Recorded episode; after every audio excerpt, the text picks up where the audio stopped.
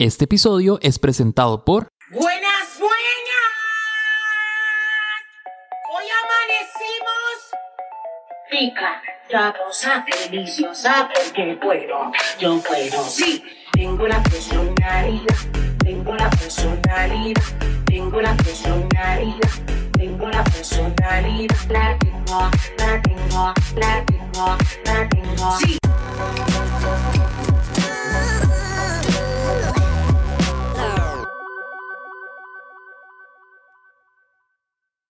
Ma, yo tengo una teoría y que Laura Pausini está sonando en, cual, estamos, en algún lugar del mundo siempre.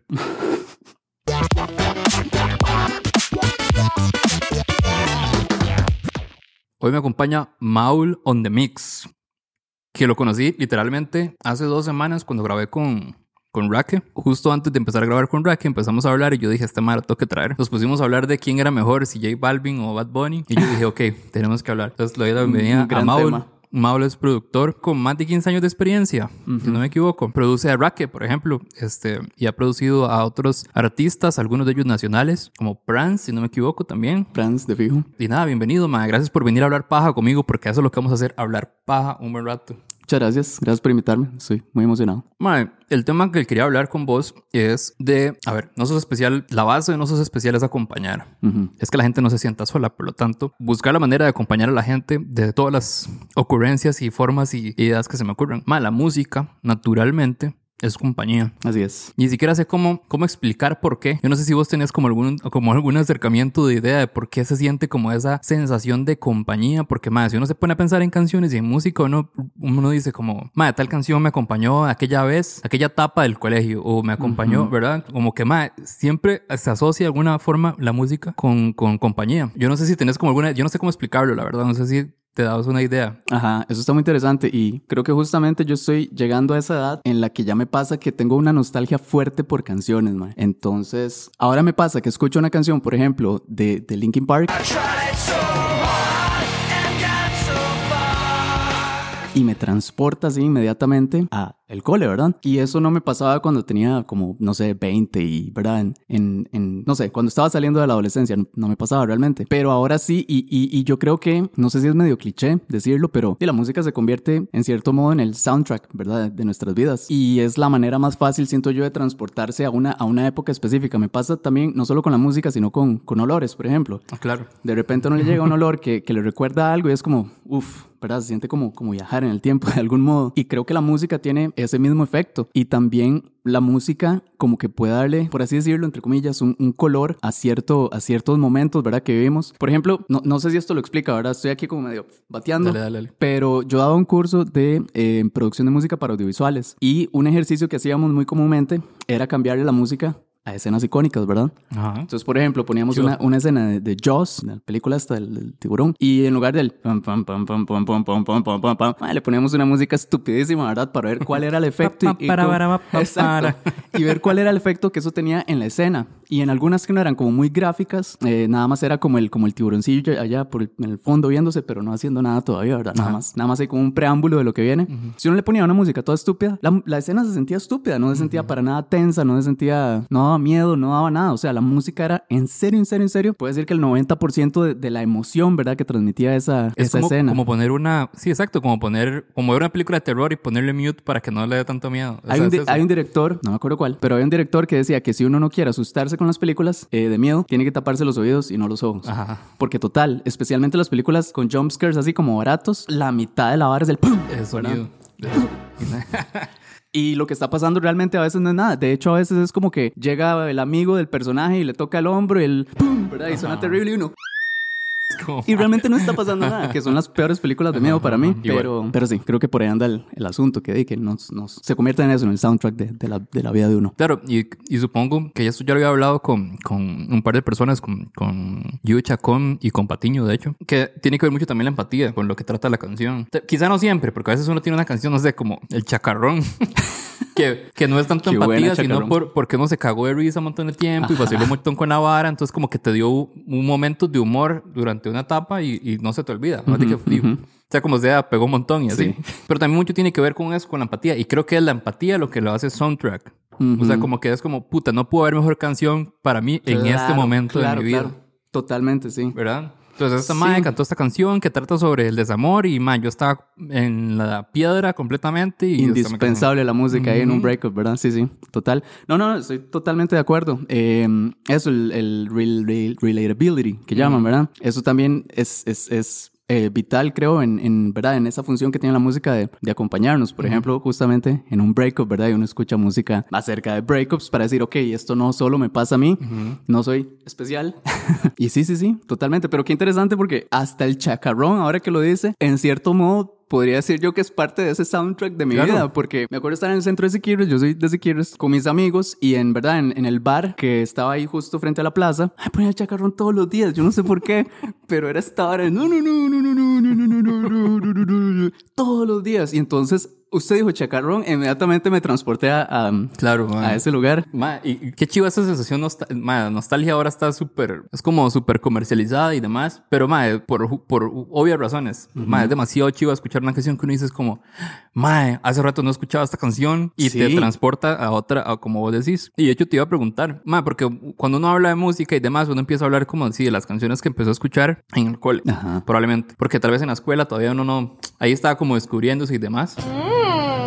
De hecho, madre, mi- digamos, yo no escucho Britney Spears, pero mi primer disco comprado, así, mi primer disco fue de Britney Spears. El mío fue de las Spice Girls. Ay, imagínate, imagínate. Pero es que era como la vara que todo el mundo estaba escuchando y uno era como, madre, yo quiero escuchar esa vara, a ver qué es Claro, y estar claro. como, ¿verdad? Sí, sí, sí. Madre, pero te iba a preguntar, nos vamos a ir más atrás todavía, madre. Ujú. ¿Tenés canciones que te recuerdan así a tu infancia? Estamos hablando de, ojalá, antes del kinder o kinder o por esas épocas, así que vos digas, madre, así esta música me la ponían porque probablemente era así. Ujú. Pero tenés música que te lleva como a esa, esa etapa. Antes del kinder tan así, uff, no sé. Mm, creo que por, por ahí más o menos, no, no sé si esto es exactamente, eh, ¿verdad? Tiempos de kinder o antes, pero di, la música que escuchaba yo en ese tiempo, creo que inevitablemente lo que, lo que sea que mis papás ponían en el carro, de ajá. eso, eso me tocaba, ¿verdad? ¿Qué ponían mis papás? Tal, uy, tal vez, tal vez me ponían como, como cri-cri era. Ah, cri-cri de fijo.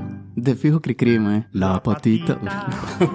Ese tipo de varas también, pero eso lo que me transporta es estar en el carro con mis papás. O sea, estar atrás como medio dormido y que ellos pongan eso creyendo que uno está ahí como, ay, la patita, ¿verdad? Eso y ya tal vez post, post kinder, como tal vez empezando escuela, de fijo Eros Ramazzotti. Mis papás escuchaban mucho Eros Ramazzotti, Joaquín Sabina, Amanda Miguel. Sí, sí. Música de papás, mae, de fijo. Michael Jackson ponían a veces. Muchos, muchos em, artistas italianos, yo no sé por qué. Laura Y- Pausini. Laura Pausini, no. De hecho, Laura Pausini, a mí me gustaba. Yo compraba los discos de Laura Pausini eh, en la escuela. Ma, yo tengo una teoría y que Laura Pausini está sonando en, cual, estamos, en algún lugar del mundo siempre.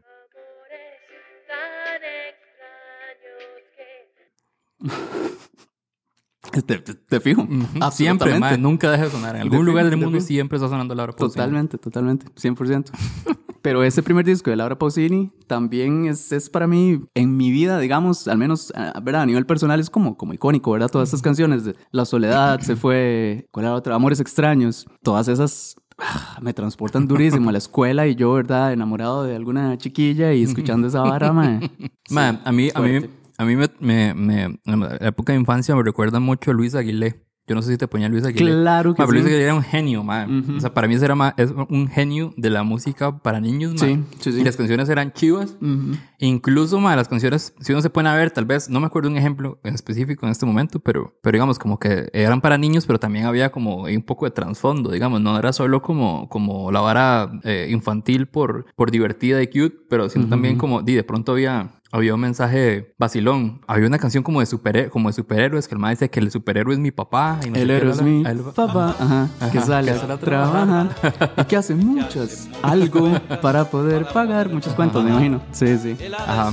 Y recuerdo también, bueno, recuerdo una que decía, no me acuerdo el mensaje, que decía, pero que, que decía, es una lata el trabajar, todos los días te tienes que levantar. Uf, qué jeta esas canciones, ¿verdad? Como, como uno las tiene ahí Más, sí, sí. en, el, en el disco duro, pero Es más, eh, el hecho de que, un- ah, bueno, y la de, la de, la de mm, Pinocho, es muy icónica. Ajá. Y la de Pecosville. Pinocho, Pinocho, ah, el caso es que Pinocho estaba no, grave.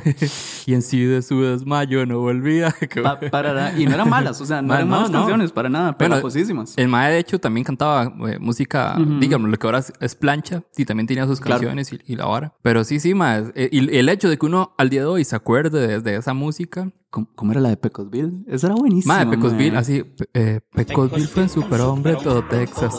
Y por más que era rebelde, presumido. Era el vaquero más terrible, más terrible, más valiente. Mae, Yo me acuerdo que a mí nunca Fue se el me olvidaba. vaquero más que- auténtico que existió. Eso era. Ya, ya, ya, ya, ya. Claro, man. Ma, yo me acuerdo que a una vara me impresionaba porque yo, yo en mi cabeza la vara era cierta. Que el mae había agarrado una estaca y se había agarrado en el caballo y había, había hecho un río. El río Ajá, un ajá. río súper famoso, no me acuerdo cuál. Y arriba él mismo co- construyó algo así. Sí, sí, sí. Ma, era chido porque sí, sí, tenía como muy buen, muy buen storytelling. Claro, man. también me acuerdo de Manuelita, la, la, la de la tortuga.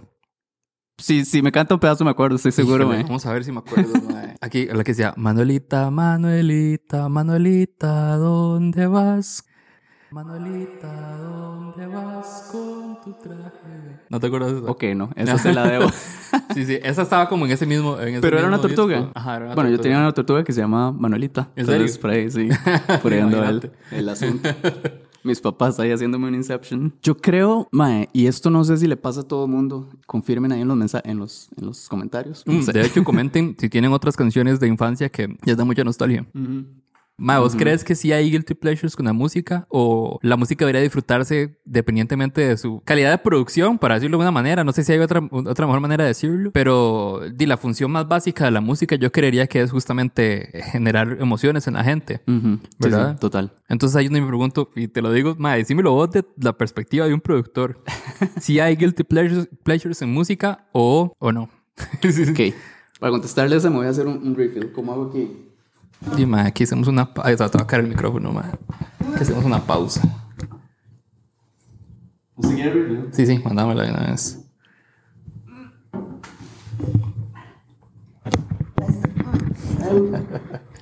Debería dejar eso, mae. sí, sí, eso, va a quedar. ok. Listo. Guilty pleasures. La pregunta es que si, que si debería tener uno o no. No, no, como- que sí, es que, a ver, yo durante mucho tiempo he escuchado a mucha gente y por, por ratos lo he compartido. Creo que incluso todavía, de que la música no debería ser un guilty pleasure. O sea, que, se- que, a vos te, que, o sea, que a vos te gusta, man, no deberías considerarlo un placer culposo. Ajá. Sino que es como, "Ah, si la vara te mueve y demás dices, pero te mueve. Ahora, uno, si lo analiza una canción como El Chacarrón, creo, creo que uno podría me- desmenuzar, obviamente no la letra, porque no tiene, pero desmenuzar por qué pegó un montón y por qué fue tan icónica Claro. y demás. Y uno dice, Claro, como, claro. "Mae, de pronto aquí hay cierta genialidad eh, muy espontánea, porque que- creo que el, el mae que la hizo, que es que no me equivoco, el chombo está detrás de la vara. Di, obviamente sí fue súper random, pero mae, detrás de esa, de esa espontaneidad, pues di, hay mucha, mucho camino recorrido y demás, y como hacer una vara así, Claro. pues es, ¿verdad? Claro, claro. Pero por ahí me voy, o sea, como, pero yo quiero que lo digas vos desde, desde, desde tu perspectiva. Si de verdad sí hay, o sea, inevitablemente sí hay música que es guilty pleasure, o sea, que es un placer culposo. Sí, yo creo que depende de, de, de la personalidad de cada uno, ¿verdad? Porque yo lo que siempre he dicho es que yo no tengo guilty pleasures. O sea, eso me parece totalmente absurdo.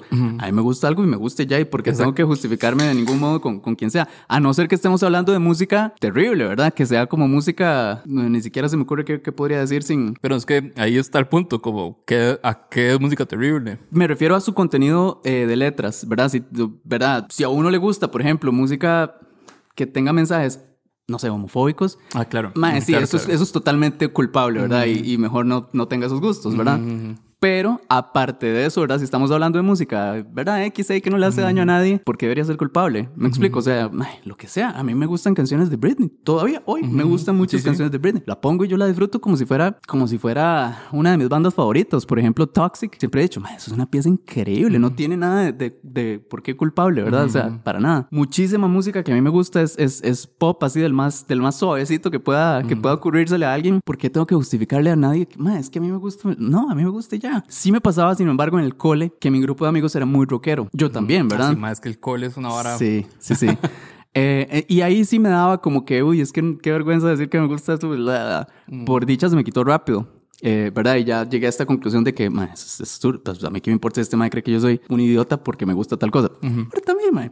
Y también por dicha, a mí cada vez, conforme me hago más viejo, me importa un poco menos, ¿verdad? Ese tipo de cosas, ¿verdad? Lo que diga la gente acerca de esos temas o lo que piense alguien de mí, porque, ay, es que este ma no me importa. Entonces, eso, yo personalmente no tengo ningún gusto culposo, mae, lo que a mí me gusta, me gusta y ya. Ujú. Eh, pero sí estoy seguro de que hay mucha gente que le da vergüenza admitir que le gusta el reggaetón, por ejemplo, o que le gusta de eso, el pop, especialmente el pop así extremo, entre comillas. Yo creo que la gente que la vergüenza, es porque mucho tiempo tuvo esa posición. Claro. Tuve la posición de como, no, yo, yo escucho solo rock, yo escucho solo, ¿verdad? Y es como, ah, puta, de pronto sí me gusta aquella canción de Bad Bunny, ma. Y es como, pu, pero ¿cómo salgo, de, cómo salgo del closet musical? ¿Verdad? Exacto. Sí, Entonces sí. es como, ay, sí, es un guilty pleasure, pero, pero de pronto es como, di, no, ma, o sea, es que la, la canción te, te hace bailar, ya cumplió su objetivo, o sea, es como, eso es lo que quería. Total. ¿verdad? A mí me gustan incluso canciones que objetivamente, eh, si uno las analiza, ¿verdad? Su composición, su producción, etcétera, que son como no necesariamente las mejores, ¿verdad? Pero, ¿qué importa? Justamente usted lo acaba de decir. Si, si la escuché un día en un bar y, ¿verdad? Me matizó un montón y, ¡ay, qué buena pieza! Me gusta. Es como la gente, este tema, la gente que dice, me gusta el reggaetón, pero solo en la disco, ¿verdad? O solo en el bar, o solo en donde sea. Solo ahí. Aparte de eso, ma, eso es ridículo. Eh, usted mismo está admitiendo que le gusta el reggaetón. Si le gusta en la disco, ma, le gusta en cualquier lado. Hablando de música que lo acompaña a uno, ma, la música de los juegos. O sea, Ma, sí. de hecho ayer me puse a buscar música, música vieja, ¿verdad? Porque sabía que íbamos a hablar de este tema, música que he escuchado cuando era carajillo. Yo dije, ¿cuál es la música que más me ha marcado a mí? Y yo dije, pucha, tal vez más que música mainstream o música, ¿verdad? Cuyo propósito es solo escucharla y no tanto acompañar un, un- algo visual. La música de los videojuegos, mae. Música de Chrono Trigger y Chrono Cross. Música de los Final Fantasies. Todas estas canciones yo las escucho, ay, yo me pongo a llorar. O sea, es una hora terrible porque me devuelven tanto, tanto a, a esas épocas, tal vez más que la música normal, entre Ajá. comillas. Fuertísimo el asunto, sí. Mae, y, y mm, mae, es curioso que ahora que estás hablando de música que te marcó. Porque yo no diría que videojuego, yo no, yo no fui tanto como de jugar cuando estaba pequeño, pero hay una música que tal vez, tal vez vos conoces Ajá. Por seres y Esa es la única, realmente la única conexión que podría pensar que crees. Mae, pero cuando yo estaba en el cole, ah, a mí me pasó algo muy particular. No era por porque no, no querer escuchar otra música, a pesar de que sí nos peleábamos con los más rockeros y demás, pero yo escuchaba puro reggae y, y rap, digamos. Mucha de la música que escuché en esa época, además de todo lo que venía de Jamaica y demás, mae, escuchaba demasiado, demasiado reggae panameño. Ah, sí. Mae, sí, sí. pero así, el, el Rookie, Bandido, mae, Darío. Mae, Darío. Mae, Darío, Darío, mae, hay canciones de Darío que a mí hoy yo las escucho, mae, y se me pone la piel de gallina, mae. Claro, A pesar claro. de que, diga, como están Darío grabadas era ahí el de, más o menos. Tú fuiste, tú fuiste mi único Ajá, amor. man. No sé cuál es la tonalidad, pero... Eres el amor de mi vida, ¿verdad? Esa es... Algo así, sí. Ajá. Mae, sí. Y para mí esas canciones son súper icónicas, mae. Bueno, muchas de las de Rookie, por ejemplo, son súper icónicas. Muchas de Darío son súper icónicas. Mae, y ahí podría irme mucho más Toby King, mae, o como Eso no lo Goodfella, conozco. mae. O sea, es que son más, de verdad, demasiado ya under panameño, porque también hubo un montón de panameños que, que empezaron a hacer música mucho más de fiesta, como Comano Tiburón y, esos, ¿verdad? Claro, Que- claro. pero esos mismos más hacían música, desde antes hacían música, música mucho más, sí, como el, cien- el 110 era que le llamaban en ese entonces, que es como la misma base del reggaetón, Ajá. pero eh, 110 Ajá. BPM, o sea, era como, tum, era súper rápido. Y, y mae, muchas de esas canciones la- también las escuchaban. Pero lo que más me gustaba era escuchar lo que ellos llamaban el romantic style, que era como un tipo de roots plenas. Ple- eso, eso, eso. Ah, sí. Pura plena, ma. Y a mí me, me encantaba. Ma, yo de hecho tengo un playlist de esa vara solo para pura nostalgia, ma. Y más, son, o sea, yo no sé, ya es- me encantaría, por ejemplo, sentarme con vos a que, anali- a que analizar esas canciones, porque yo estoy seguro, ma, por ejemplo, que hay demasiados fallos en esas canciones, en esas producciones, ma. Eh, a pesar de que los más que las producen, muchos son hoy super top en el, en el género, digamos, o fueron, digamos, con este mal chombo, ma, que hasta está pensionado ya, el ma tiene un pichazo de plata, toda la plata que hizo en ese Y un entonces. canal de YouTube enorme, además. Exacto, exacto. Mae, pero digo, no, lo- ahora yo lo escucho, es como dice, mae, este mae no cantaba. O sea, este mae, pero, pero mae, componían súper bien.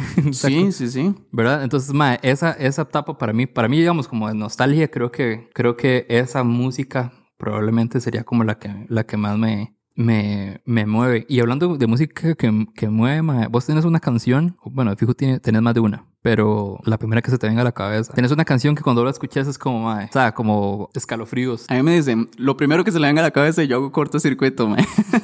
Eh, pero déjeme, déjeme ver, ¿qué es lo primero que se me viene a la cabeza? Eh, una canción que me da escalofríos. Música de juegos de fijo, podría decir algunas, pero exceptuando eso. Ok, la que se me vino a la cabeza fue una de Air Supply. ¿Has escuchado Air Supply? No, aquí me pongo un poco en evidencia porque lo que iba a decir es que, madre, por toda esa época en el cole que solo escuché reggae, porque estaba muy metido en la vara y era como, en esas épocas era como eso, madre, usted, es la- usted está en el grupo de la gente que escucha reggae, ¿verdad? Madre, entonces me perdí demasiada música desde antes de mi, de mi generación, digamos, como música que salió antes de y durante.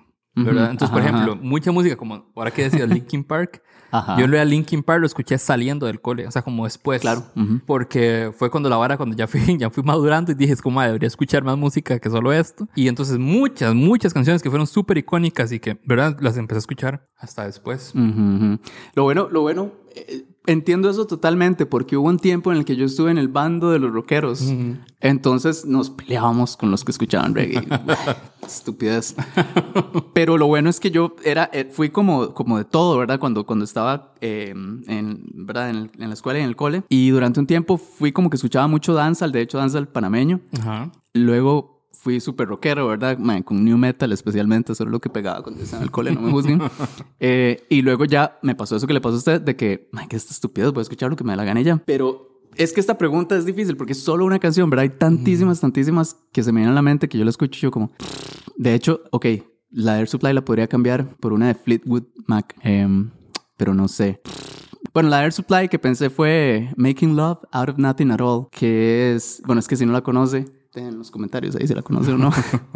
Um, pero es que es tan épica, man. Es una canción tan requete épica. Y Air Supply es una banda, creo que eran australianos, si no me equivoco. Es una banda súper suavecita, así, música eh, mega cursi, pero, pero otro nivel, ¿verdad? Pero era algo que le gustaba a mi mamá. Y es verdad, vamos otra vez a lo que le gustaban los papás. Sí, sí, es inevitable. es Mis inevitable. papás lo ponían y yo lo que pensaba en el momento era, ¿qué es esto? ¿Qué es esta vara tan, tan, verdad? Tan, no sé, tan, tan cursi. Pero ahora me encanta. es Inception que le hacen los papás a uno. Entonces esa y la de Fleetwood Mac podría ser Landslide, que es una canción lindísima y la letra como que, si no me equivoco, trata de eso, como de crecer, envejecer, ¿verdad? Y cómo la vida va cambiando. Esas dos a mí, bueno, una, una es que me pone así en mood como, como romántico épico y la otra sí, sí es como, como que me pone nada más muy in- introspectivo y, y. ¿verdad? Como yo creo que diría, a ver, creo que diría eh, una canción de Julián Casablancas, Julián Casablancas, eh, y, y que creo que era con The Void, o yo no sé si la cantó cuando el man estaba solista, o no sé, porque el man está como metido en un montón de bares, pero I'll Try Anything Once. Qué buen, qué buen título para una canción. No la he escuchado, pero, pero el título está muy bueno. Ma, esa me gusta mucho y como que es de las canciones que probablemente más me ha acompañado en diferentes etapas. Ujú. Como que yo la puedo escuchar y siempre la voy a escuchar, o sea, como que ya no, nunca me canso. Ma, y luego está, y probablemente voy a ser súper cliché aquí, pero creo que Bohemian Rhapsody. Es que Bohemian Rhapsody es... Man, es- bueno, no sé, creo que hay muchos artículos y así que dicen que es la mejor canción de la historia. Yo creo que sí. Yo también creo que sí, la verdad. sí, sí, sí. Sí, Bohemian Rhapsody es algo súper especial en el sentido de que es una composición muy, muy compleja, mae. Que sea tan famosa y tan, ¿verdad? Tan, eh, eso, tan, tan popular, es algo que me parece que es extraño. Yo no sé, tendría que devolverme, ¿verdad? A los 70s y vivir esa época para ver qué fue lo que pasó.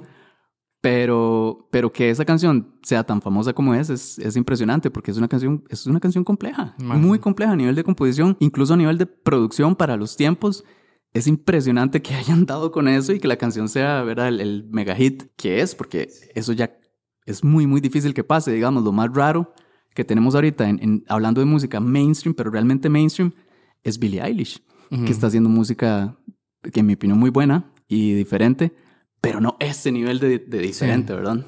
Bueno, y la madre está joven y puede ser que nada más le falte sacar su Total, Rhapsody. total. Yo estoy muy emocionado por ver qué Sí. más hacen, porque además el, el hermano, yo siempre termino hablando de Billie Eilish. El hermano es Mae, a mí me encanta mae. Mae, brutal. yo lo amo a ese mae. Ujú. Es Sí, increíble. yo también. La gente tiene estas, estas actitudes hacia la música moderna que yo no sé por qué, ¿verdad? Por ejemplo, mucha gente dice, "Ma, Billie Eilish nunca va a ser tan buena o tan icónica como Avril Lavigne. Y yo digo, "Ma, usted entiende lo mucho que criticaban a Avril Lavigne cuando salió y decían, nunca va a ser como Madonna, ¿verdad? Mm.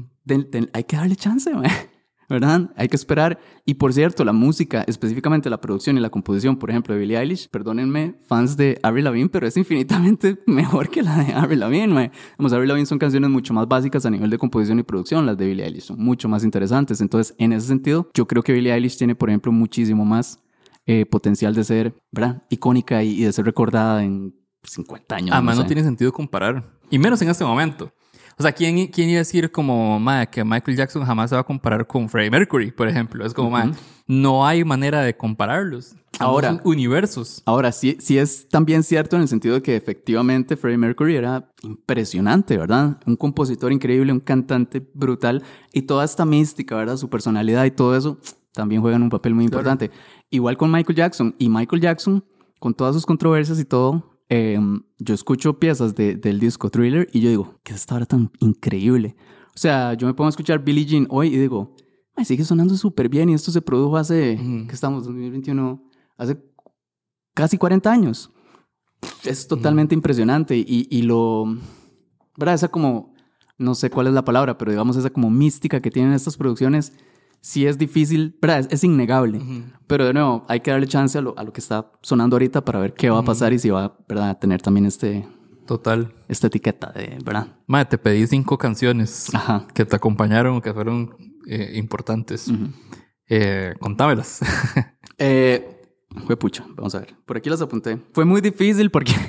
Me fue muy- imagino que sí. O sea, primero, primero no se me ocurrían. Yo decía como, "Mae, no sé qué, qué puedo poner. Y luego cuando se me ocurrió, más bien se me ocurrieron, o sea, cuando ya como que abrí, ¿verdad? Esa puerta, se me ocurrieron demasiados artistas y yo como, ¿cómo selecciono solo cinco? ¿Verdad? Muy difícil. Pero bueno, los que, los que escribí, voy a decir los... los- De los- hecho, mis- yo creo que a mí se me escaparon un montón, digamos, obviamente, pero yo dije, madre, literalmente voy a hacer el ejercicio de que lo primero que se me venga a la cabeza y ya.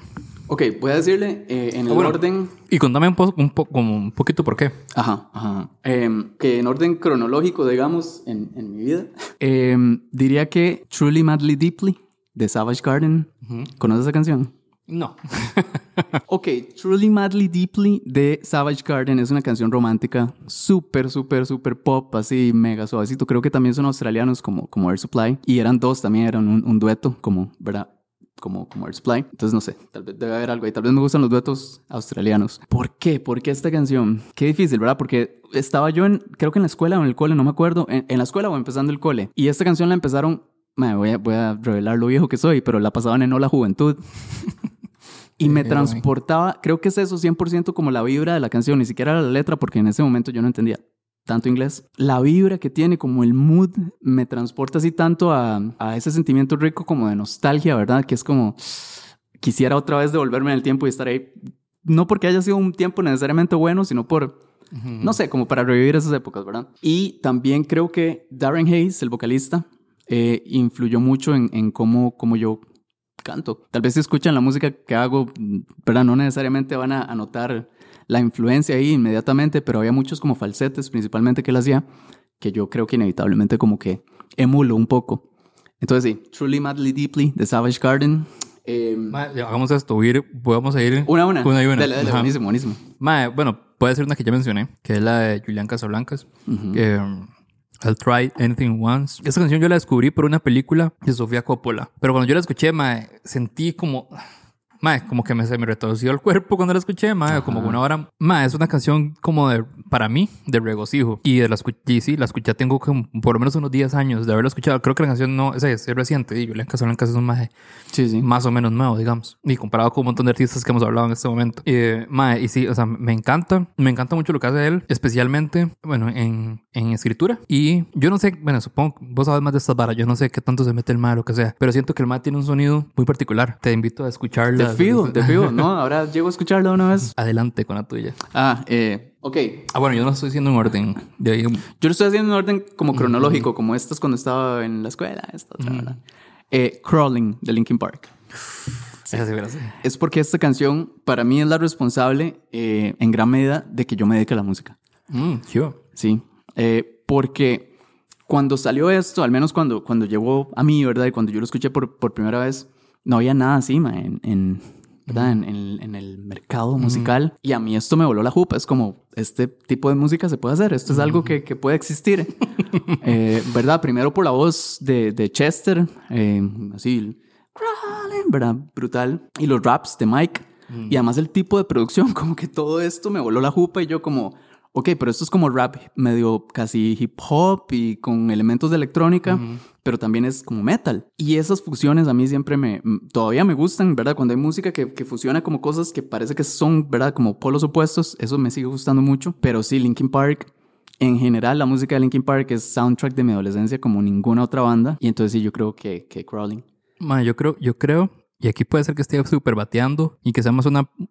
Bueno, voy a hablar por mi generación y por mi experiencia, pero yo creo que Linkin Park es en buena parte responsable de que toda esa despicha entre rockeros y raperos de esa generación se fuera a la mierda y todo el mundo dice, es como, mae, esta hora se puede hacer, ¿verdad? Es Sí. como, mae, de pronto un mae que una base de rock ahí se puede hacer un hip hop chivísima, mae. Sí, sí, sí. Y Mike Shinoda, además, en mi opinión, es un muy buen rapero. Mm. Y la voz de Chester, mae, brutal. Así, la, la, digamos, la muerte de Chester es la que más me ha dolido así de un famoso en la vida. Pero fuerte. O sea, tanto que yo ahorita escucho una canción de Linkin Park y todavía me cuesta, todavía me cuesta, mae. La trama y el desenlace de Drexler. Qué buena. Mae, Yo con Drexler, yo lo escuché mucho después de que todo el mundo, probablemente, me lo recomendó un amigo, especialmente porque estaba como, estaba como en un momento en el que me estaba yendo bien escribiendo, pero necesitaba como subir como un siguiente escalón Claro. creativamente, hablando. ajá. Y, y este compa me dijo, mae, escucha este mae. Escucha este mae y escuche la, o sea, pongan atención a la letra, la forma en la que compone. Mae, yo escuché esa vara y me, mae, me cambió la vida. O sea, mi Drexler me cambió la vida. Yo sé conocerlo en persona, mae, en algún momento lo voy a hacer. O sea, estoy seguro, de alguna manera, no sé cómo. Pero mae, yo tengo tanto que agradecerle a Drexler en general, porque después de esa canción ya después me siguió acompañando con un montón de canciones. Claro. Y que sabes que fue un mal momento y que te, te- te acompaña en malos momentos y te acompaña en buenos momentos, como cuando sacó Bailar en la Cueva, ma. O sea, como que de verdad el más genera experiencias musicales. Sí, yo también llegué tarde a Drexler. Yo lo empecé a escuchar, eh, de hecho, porque eh, he trabajado mucha música de Tato Quesada y a Tato Ma, Quesada qué le gusta bueno. mucho. Y muchas canciones yo le decía, ok, ¿cuál uso como de referencia para esta? Y casi siempre me, me decía, eh, tal, de, de Drexler. Entonces, por ahí empecé como, como a escucharlo un poquito más y sí, sí, increíble. Puede ser Tumbas de la Gloria de Fito Páez. Esta canción, ¿por qué es tan importante para mí? Yo creo que es que en ese momento todas las relaciono de algún modo con, con mi carrera, digamos, eh, como productor y como, como músico en general. Eh, esta canción yo la escuché la primera vez cuando estaba yo aprendiendo armonía, estaba aprendiendo, ¿verdad?, teoría musical y todo esto. Eh, y la persona que me enseñaba en ese momento me dijo, ¿qué es esto de Fito Páez? ¿Verdad? Y tiene esta melodía, mae, que es tan rara, ¿verdad? En música que puede ser considerada mainstream. Yo creo que sí, Tumbas de la Gloria, es, ¿verdad? Considerada algo como de cultura popular, digamos. Y la melodía es, tu amor abrió una herida porque todo lo que te hace bien siempre te hace mal. ¿Verdad? Una, una melodía complejísima para un verso, además, mae. Eh, y primero no me gustó porque yo venía con una mente, con, ¿verdad? Em, como llena de melodías mucho más simples que esas. Y yo, es que, ¿qué es esto? Pero luego la seguí escuchando y yo dije, ok, no, aquí hay, aquí hay algo, aquí hay algo, ¿verdad? Y después conforme fue estudiando un poquito más, me di cuenta de lo impresionante que es Fito Páez como compositor. Y creo que esta canción influye mucho en, en mi búsqueda melódica, en mis composiciones, que ya no compongo tanto como antes, pero definió mucho eh, eso, cómo, cómo analizo yo las composiciones y cuál es el punto de referencia que tengo yo para saber si una composición es buena o ahí, más o menos. El tesoro de él mató a un policía motorizado. No lo conoces, ok. Cuéntame. Mae, el tesoro. ¿Has escuchado algo de él mató? Posiblemente no. No, no, ok, ok. Mae, ok.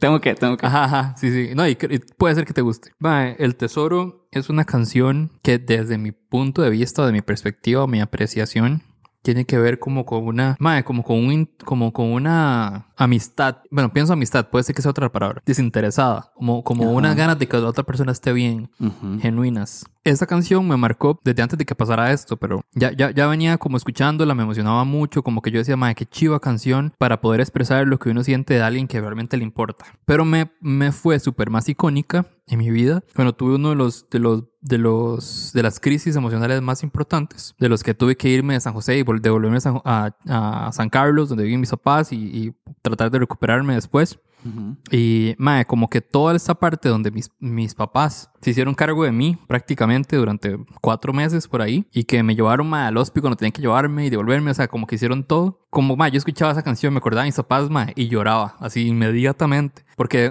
todo el tema es eso, como, más que tienes que escuchar letra. Sí. Yo- como que no es lo mismo decirla que, que, que, Claro, que escucharla, claro. ¿verdad? Mae, entonces es muy chiva. Está muy- bueno, es un tema muy Mae, interesante sí, para una letra. Exacto, exacto. Eh, eh, de verdad. Tengo seis aquí, entonces vamos a ver cuál me brinco. Voy a brincarme música de videojuegos porque ya la dije. ok. Voy a decir que, mi, mi- bueno, nunca supe cómo se pronuncia. Miserons o Misterons de Portishead. ¿Por qué ser? Pues esta no sé ni por qué, la verdad. Creo que eso, o sea, se convirtió en, en soundtrack de muchos, muchos años de mi vida en el- en- en la U. Y también me voló un poco la jupa porque yo nunca había escuchado trip hop como este. Y, y este tipo de música como tan oscura, siento yo que en realidad todavía influye mucho en cómo yo hago, ¿verdad? En general mi música, mis arreglos, porque es, hay algo en cómo está diseñado, cómo está creado todo, cómo está pensado desde la composición, el arreglo, incluso la mezcla y el máster, que lo meten a uno como en otro mundo, eh, un mundo así como oscuro y súper denso y difícil. Creo, creo que Portishead en general es difícil de escuchar, digamos, no es como que uno lo escucha la primera y dice, ah, sí, este, este es mi jam, ¿verdad? No creo que sea ese tipo de banda, pero para mí, digamos, cuando, cuando le di chance, me cambió mucho, sí, de, de cómo, cómo escucho la música, cómo percibo la música. De hecho, es muy posible que por eso, que sea por eso que Billie Eilish me gusta tanto, porque tiene un poco de esta oscuridad, un poco de este, de este misterio musical que a mí me, me atrapa así por completo. Seven Nation Army. The White Stripes. Ajá. Mae, les voy a decir que la escuché antes de que sonaran todos los estadios del mundo. Pero mae, sí, creo que fue como un, como un himno súper pompeador en una etapa importante en el que necesitaba como escuchar una canción y es como salirme como del, del, de la ansiedad y del estrés y demás. Y mae, tiene una, tiene una frase que no me he tatuado, pero me tengo que tatuar. The words are gonna bleed from me and I will think no more. Ajá. O sea, todas las palabras van a, van a, A salir. a, a sangrar básicamente de mí y no voy a tener que pensar otra vez o cantar otra vez. Y esa, esa frase me, me llega un montón, pero digamos, la canción en general fue como, como muy pompeadora en, en su momento, básicamente. Mae, esa canción es. Esa canción es el vivo ejemplo, siento yo, de que para crear himnos musicales no se necesita mucho, mae. Esa canción ni siquiera tiene bajo, mae. O sea, la canción no, no tiene bajo. Uno la escucha y no, no hay bajo. O sea, lo que suena, el riffcillo de... tum, tum, tum, Es, un- es una guitarra.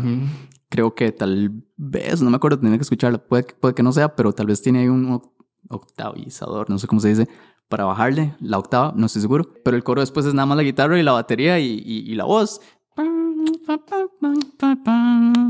No tiene bajo. O sea, de nuevo, no se necesita tanto porque, digamos, bajo los estándares musicales, una canción así, sin ese peso, en las frecuencias bajas, es como...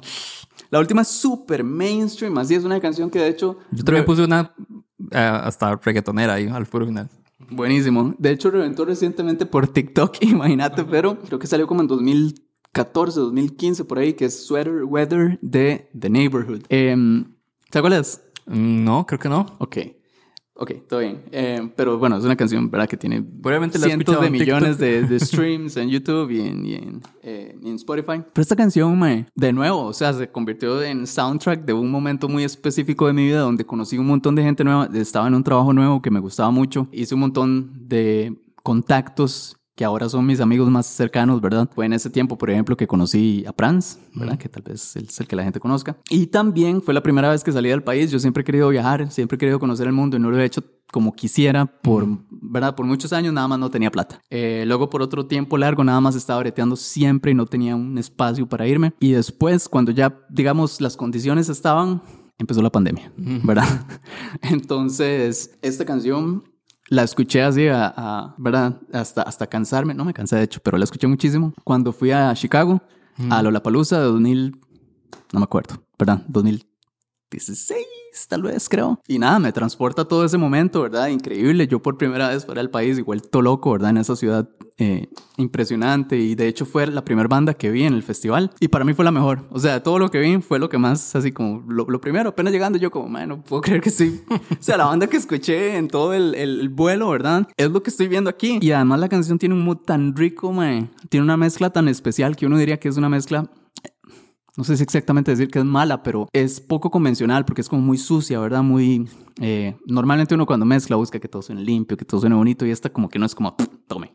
O sea, un montón ahí de frecuencias medias, todo sucio y... Pero me encanta, man, me encanta. Y, y el mood de esa pieza y, y a lo que me transporta es impresionante. Ok, mi última es... La letra es medio mala, eso sí, pero... Estamos bien de Bad Bunny. Uf, empiezo. Ah, sí. Y es básicamente por compañía también. O sea, como que me acompañó en un momento en el que, en que uno necesita como, bueno, que yo necesitaba como reivindicarme emocionalmente. O sea, como poder decir, es como, ma, ya, ya estoy subiendo de esta crisis, estoy saliendo de esta vara, ma, voy, voy para arriba. Y como que con una canción salga en ese momento que diga, estamos bien. Estamos bien. Ma, es como, ma, qué, qué oportuna. Fue muy oportuna, ¿verdad? Buenísimo, buenísimo. Entonces, ma, esa es mi, última canción. Excelente. Mae, Di, muchas gracias por acompañarme Este, estuvo muy chiva la conversación. Muchas gracias por invitarme. espero, que lo, espero que lo hayas disfrutado, sí. Y espero que tampoco sea la última vez. Te fijo, hay que hacer una conversación solo sobre quién es mejor, Bad Bunny o J Balvin. La respuesta es Bad Bunny. Lo que pasa es que yo- los dos estamos de acuerdo en que es, que es Bad Bunny. Si vos estás segurísimo o segurísima que J Balvin es mejor que Bad Bunny, te vamos a invitar aquí a debatir con nosotros. Va a perder. Tenemos muchos muy buenos argumentos, entonces tenés que estar bastante preparado y bien argumentado o argumentada. Eh, pero sí, bueno, en serio, muchas gracias por venir. Y, Muchísimas gracias, eh, man. Un gustazo. yo- nos los dejamos a ustedes y nosotros nos tenemos a tomar las vibras y comer el- este maní tan delicioso de una marca que, que bueno, es Granuts, si nos quieres patrocinar. Ma, está bueno el maní. Chao.